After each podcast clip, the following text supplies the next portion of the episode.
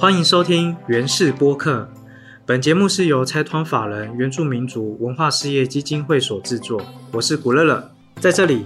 我们和来自不同领域的朋友一起讨论和原住民族相关的公共议题，从原住民族的观点思考台湾社会的下一步。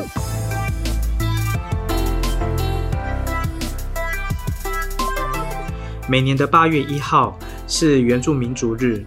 纪念一九九四年这天，透过修宪，将带有歧视及大中华主义思维的三包证明为原住民。在当代的原住民族权力发展过程中，这是相当重要的历史一刻。到了今天，原住民族证明之后，来到第二十七个年头，却还是有许多族人在不同的证明议题上持续努力争取中。所以，呃，在原住民族日的时事背景下，我们在原氏大特辑系列节目特别制作这一期的主题，叫做“证明后的未证明”，要和大家一起来聊一聊原住民族还有哪些关于证明的议题，族人的诉求是什么，目前的整体情况如何，以及未来下一步会怎么走。这里是原氏播客 Podcast 频道，收听单元是原氏大特辑。特别在八月一号原住民族日的时事背景下，推出证明后的未证明系列特辑。今天这一集，我们邀请到改山纳阿欢王商义，他是来自南投埔里红瓦措部落的道卡斯族，本身也是中部平埔族青年联盟的成员之一。早在八零年代元运时期。平埔族群的前辈，呃，也参与当时原住民族证明的过程，但是直到现在都还没有成功证明。今天我们和大家来聊聊这个议题，一起来听听盖萨纳的分享吧。我们欢迎他。呃，格拉尼乌哈诺亚南嘎盖萨纳哈诺哈纳哈诺亚班伊，呃，我绕罗，呃，大家好，我是盖萨纳，然后我来自呃南投埔里红瓦措部落。好，我们欢迎盖萨纳。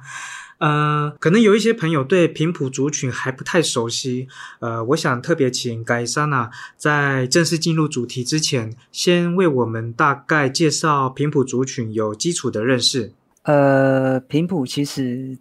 呃，这个词呢，就是最早的时候是出现在清朝的文献嘛，它是泛指就是所有居住在台湾的平地的原住民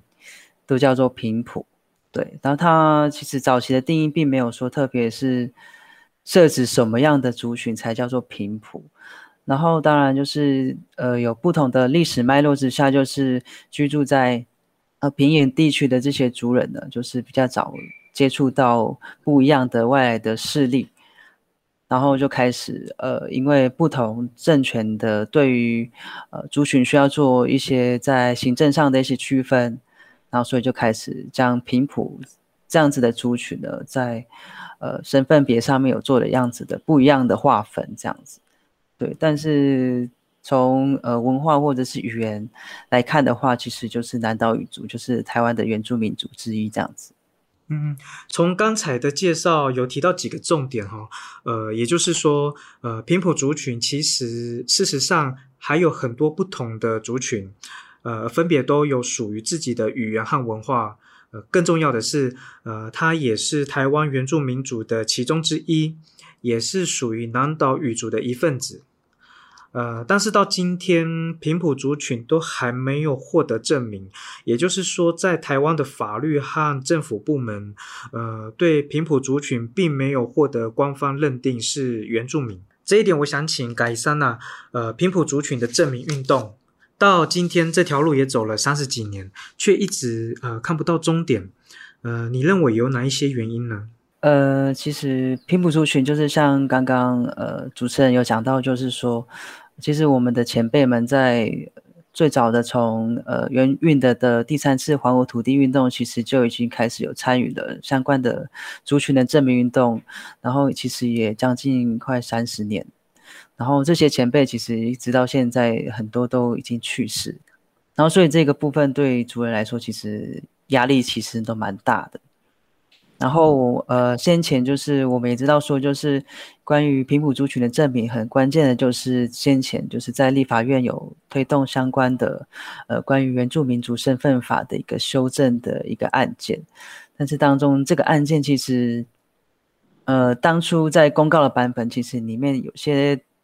呃，法条的内容其实不是那么的完善啊，所以造成就是呃，我们的立法委员啊，跟部分的族人在这个部分有感到一些比较觉得疑虑的部分，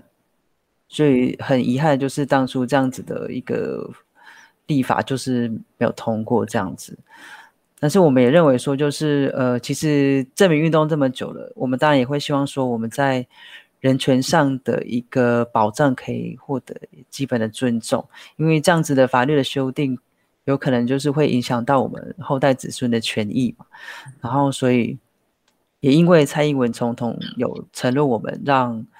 呃平埔族群获得应有的权利和地位，所以其实我们族人知道，现在其实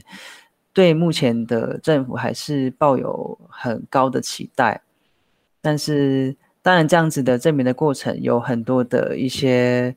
比较需要跟呃不同的族群沟通的部分，就是说很多就是目前已经证明的这些族人朋友，可能对于我们呃平埔族群的一个证明会担心，就是呃很现实的一块，就是担心就是政治啊或者是资源这个部分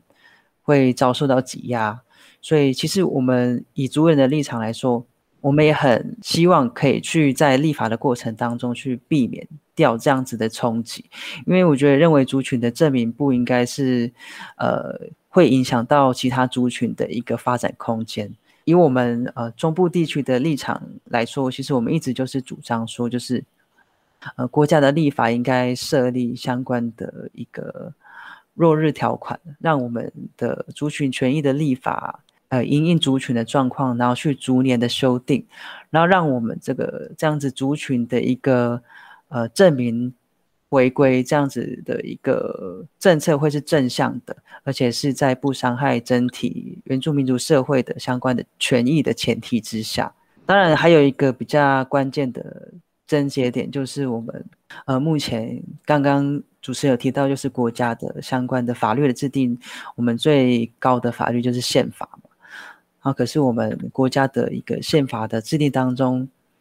目前还是使用就是殖民的分类，将原住民分为山地原住民和平地原住民。当中当然没有没有平埔原住民嘛，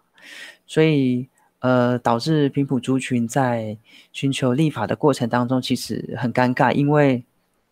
我们要找汉人的立委，或者是找平地或山地原住民的立委，其实不知道要找谁。然后也让这样子的立法的过程、身份，呃，一个发生的一个背景的一个管道，其实都立场非常的尴尬。所以，因为因为无论是汉人的立委，或者是平地或山地的原住民立委，他们对于平埔族群的很多相关的历史脉络，其实不一定有这么全面的了解。所以。呃，回到一个最重要的症结点，所以我觉得宪法的一个修改，其实对我们来说其实是蛮关键的，也影响到整体台湾的原住民的社会。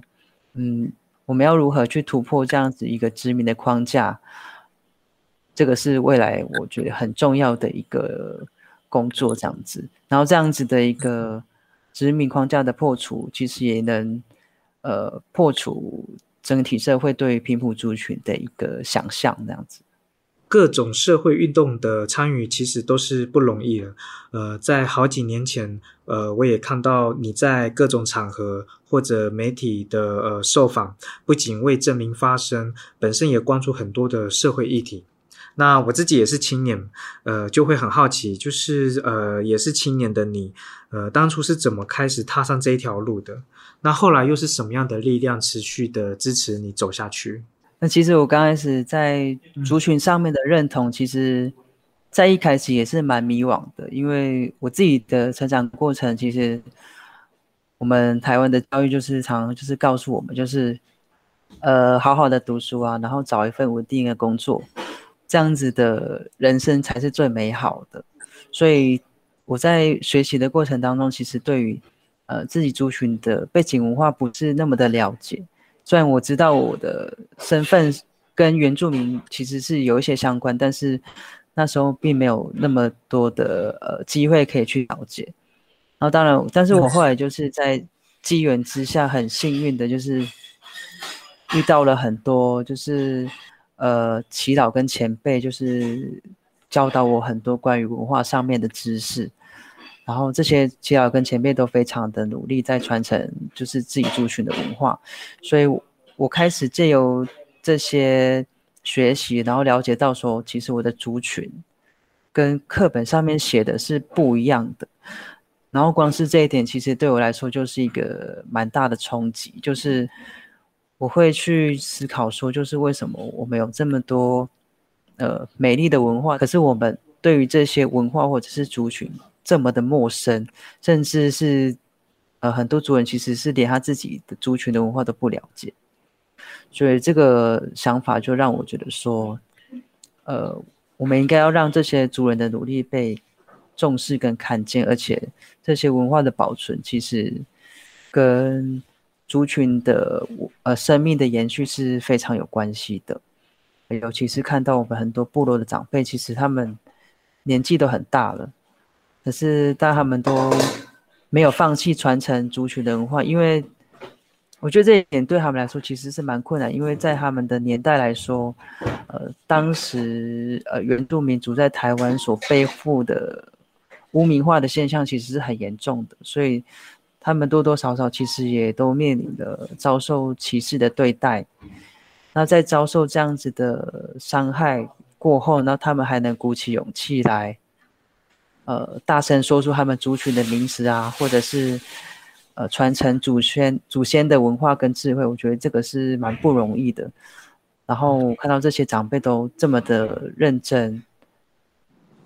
跟努力，那我觉得我们身为年轻人，其实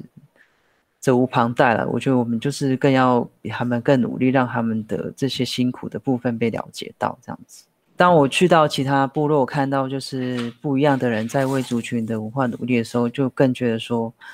呃，他们这样子这么辛苦，其实也是为了自就是族群的后代，也希望就是说，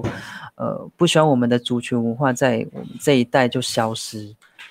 我觉得我就看得到他们就是朝这样子的方向在努力了，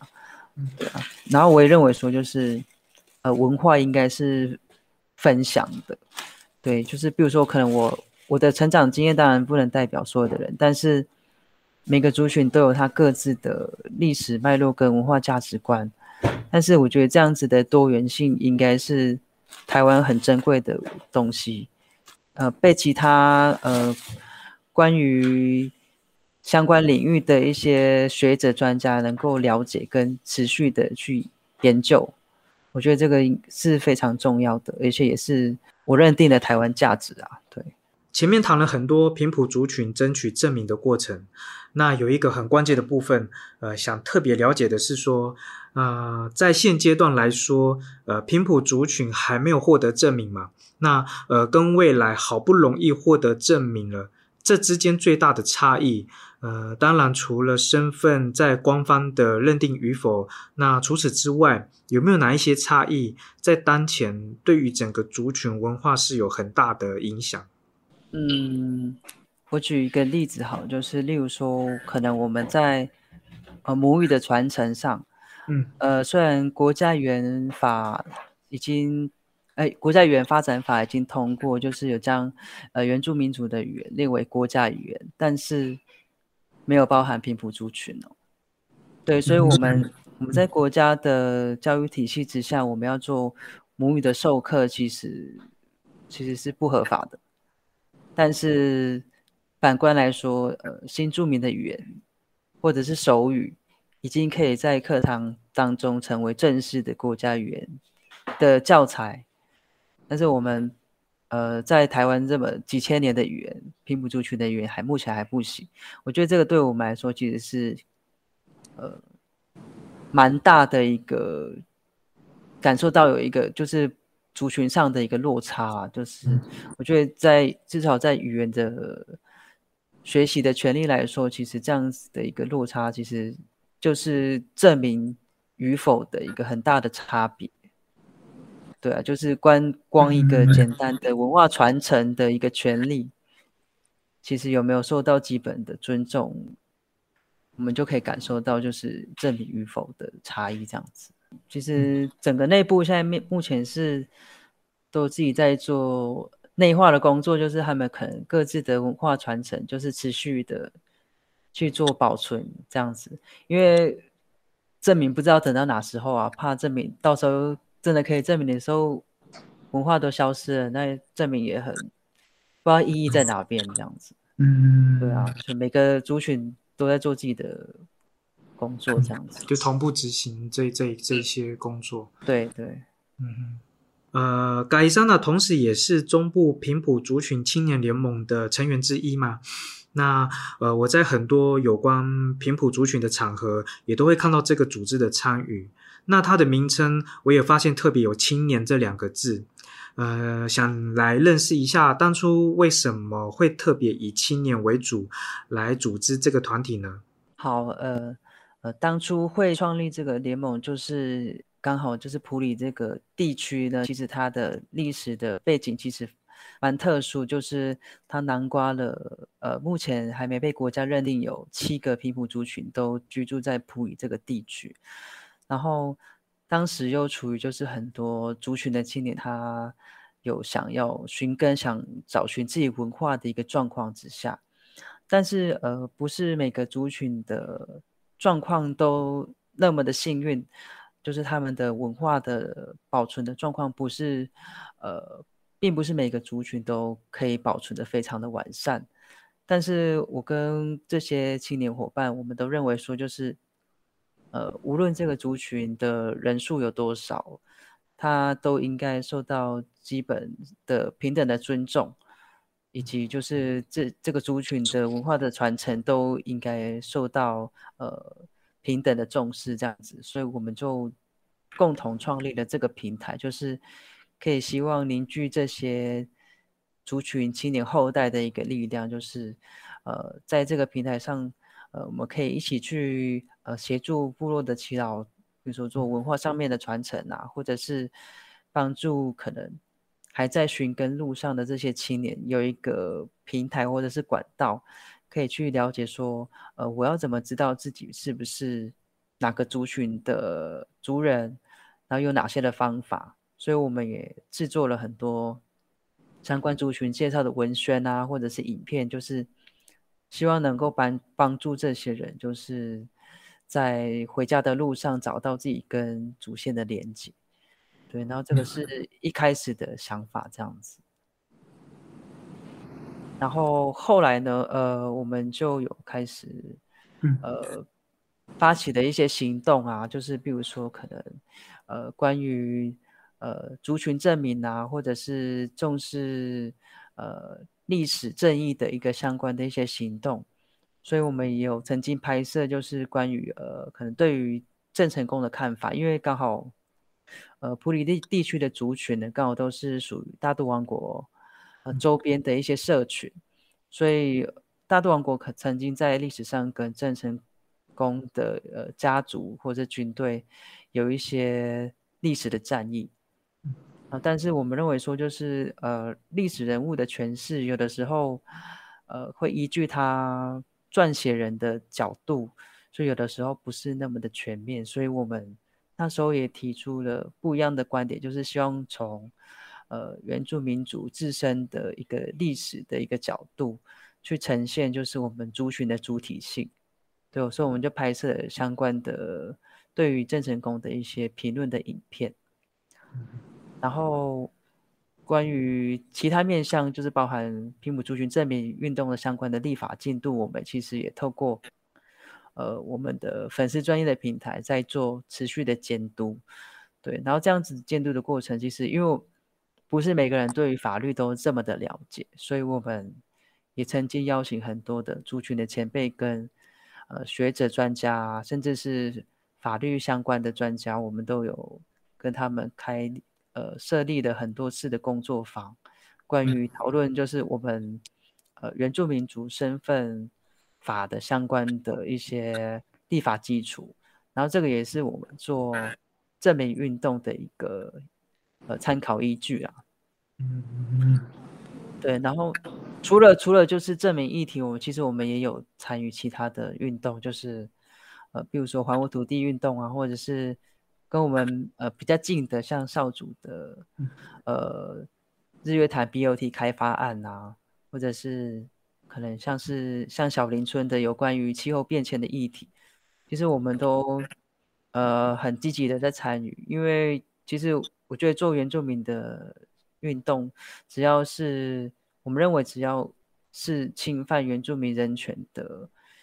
事件，我们都不应该要保持沉默，应该都要勇敢的站出来为他们发声。因为只要我们做得到，我们都很努力的去参与这样子。那我想问一下，这个组织的成员有特别的限制吗？没有啊，因为嗯，其实只要是关心。族群议题的，其实我们都很欢迎，因为当中其实我们很多成员其实他可能。自己本身可能不是原住民，但是他对于相关的议题，他是很愿意去去支持跟了解的。其实我们都很欢迎啊，对。然后当然也有很多是，嗯，他对于自己族群的认同可能还不是那么的清晰的。我觉得都可以透过呃跟呃在我们这个平台上跟不同族群青年的一些互动，可以促进彼此的了解，或者是对于。呃，认同上的协助跟呃，也不能说是辅导，就是沟通会是有有帮助的啦。对，那有什么方式可以加入或者关注你们呢？哦，我们有一个粉丝专业在呃 Facebook 上面这样子，就是打中部平埔族群青年联盟，就可以搜寻到了。我们是简称叫中平青啊，中平青。因为太长了，中平，所以如果有呃其他朋友如果有对你们有兴趣的话，对这个联盟有兴趣的话，呃，至少他透过网络上脸书粉砖的追踪，可就可以关注到你们最新的消息，这样子。对啊，如果有什么问题，其实也很多人会私讯问，就比如说他他想知道自己的族群的身份要做怎么做查询，有的时候我们也会。帮忙协助解答，我们也有制作相关的懒人报在我们的粉丝专业上面呢。对，就是希希望可以提供大家有一个资源跟管道，因为我们自己都是经历过这样子的过程，知道那个过程其实很辛苦。呃，最近这几年哦，呃，各界都在推族群主流化。那简单来说呢，就是原住民族的事情，呃，是全体社会要一起来关注和参与。呃，原住民族的文化也应该要不分族群的互相学习和交流。那从这样呃族群主流化的角度来看，呃，你会怎么看平埔族群证明运动的下一步呢？嗯，其实我觉得就是我们台湾在做呃原住民族转型正义的相关的工作，其实我觉得还有蛮多方向可以去再做。呃，增进的改善啊，比如说可能培养，就是我们整个国家行政体系的参观人员的一些文化的敏感度啊，或者是我们在实行呃原住民族相关政策的时候，其实资讯的管它管管道的一些流通是否有呃让民众有接收到，其实这个部分我觉得可以再做进一步的突破，因为。有发现到，其实还是有很多民众对于蔡英文跟原住民族道歉这件事，其实不是那么的了解。对，所以像比如说像加拿大或者是澳洲的原住民族的转型正义工作，他们就会把就是可能原住民族曾经呃发生过的一些事件的真相，都透过呃国家部门的一些。高度的一些公告，然后透过这样子一个高度的一个讨论与社会做对话，我觉得这样子才能达到就是不同族群之间对于呃原住民呃文化或者是历史的了解。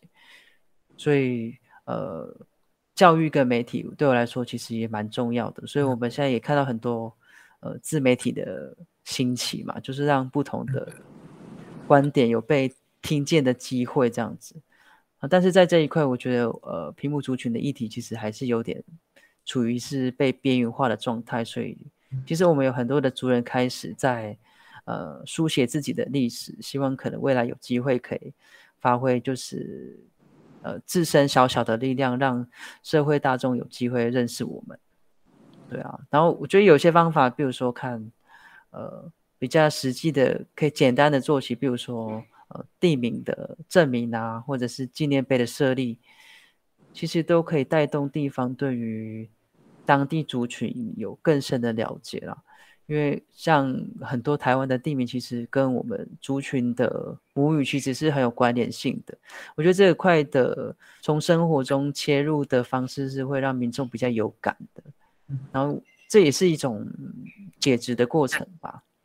对啊，今天的访问呃也接近尾声，我们就请盖莎娜来为今天的对话做一个总结吧。好，就是呃。呃，无论就是我们族群面临到什么样子的状况，就是